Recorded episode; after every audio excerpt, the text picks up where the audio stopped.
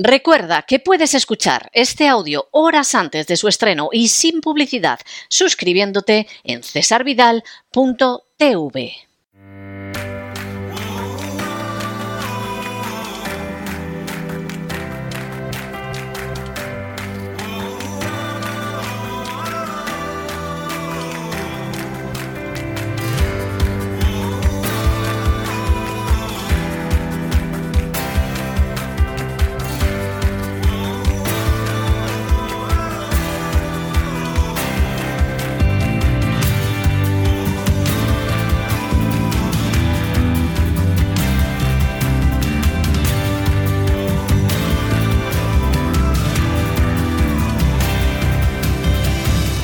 Sana con Elena Kalinnikova.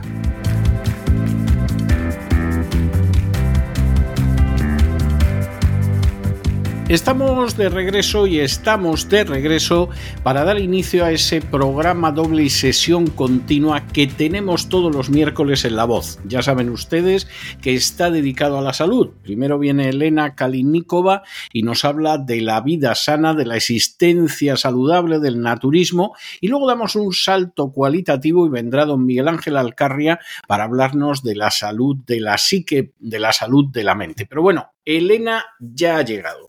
Muy buenas noches, Elena. ¿Por dónde vamos a ir hoy?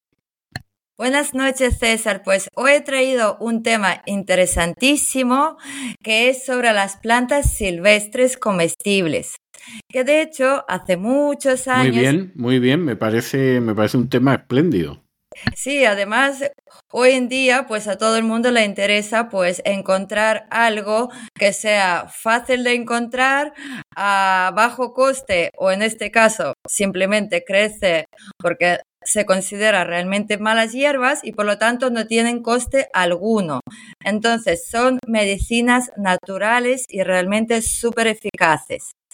Y de hecho, eh, las plantas silvestres comestibles eran la base de la alimentación de nuestros antepasados.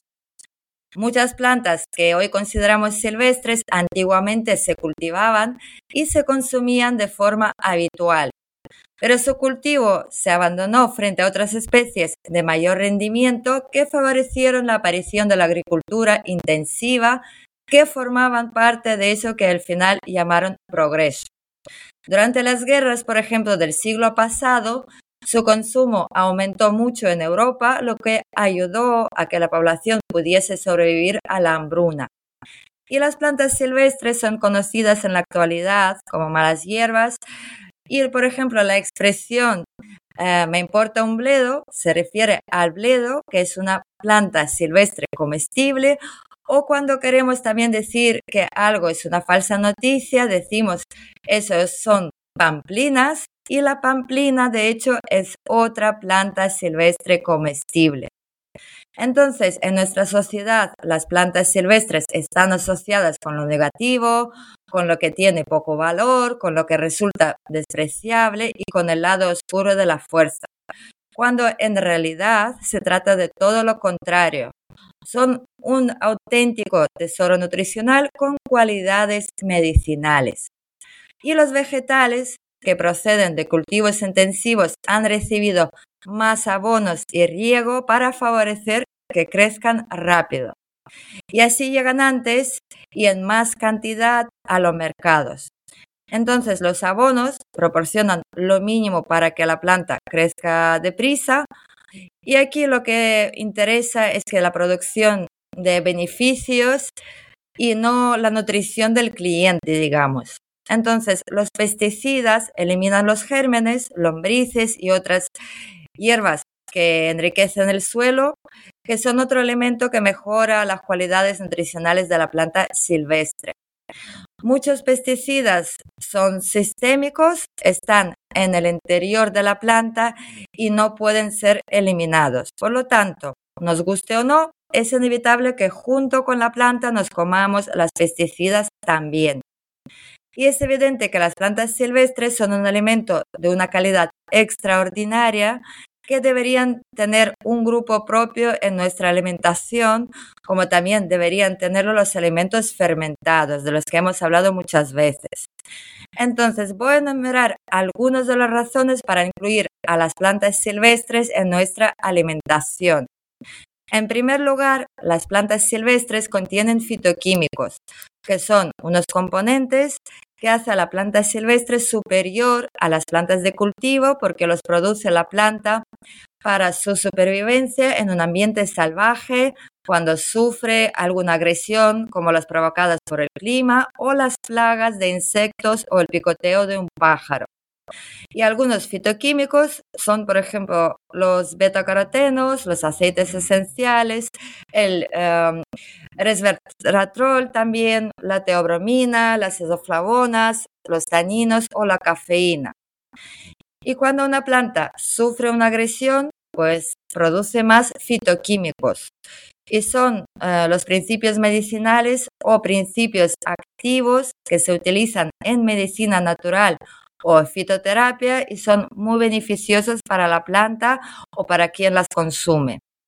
Entonces, aunque no conocemos todos los fitoquímicos y sus beneficios, aún así sabemos que sí es cierto que algunos fitoquímicos son tóxicos, como, como podría ser la nicotina, la morfina o la mescalina también.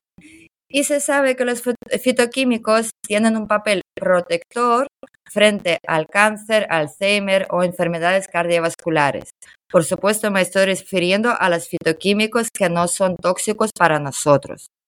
Además, son una excelente línea de defensa frente a los radicales libres. Otro beneficio importante de las plantas silvestres comestibles es que son alimentos ecológicos claro, siempre y cuando no crecen cerca de la carretera. Y también, eh, pues son alimentos de temporada, que también es muy importante. Y no se han cultivado con prácticas que empobrezcan las cualidades del terreno ni que afecten a los microorganismos que viven en el suelo, que también es muy importante. Y otro punto a favor de las plantas silvestres comestibles es que son más nutritivas y os voy a explicar el por qué. Pues en primer lugar porque crecen más lentamente, así absorben más nutrientes de su entorno, como podría ser magnesio, manganeso, potasio y calcio. Y también contienen menos agua y por ello más nutrientes por unidad de volumen.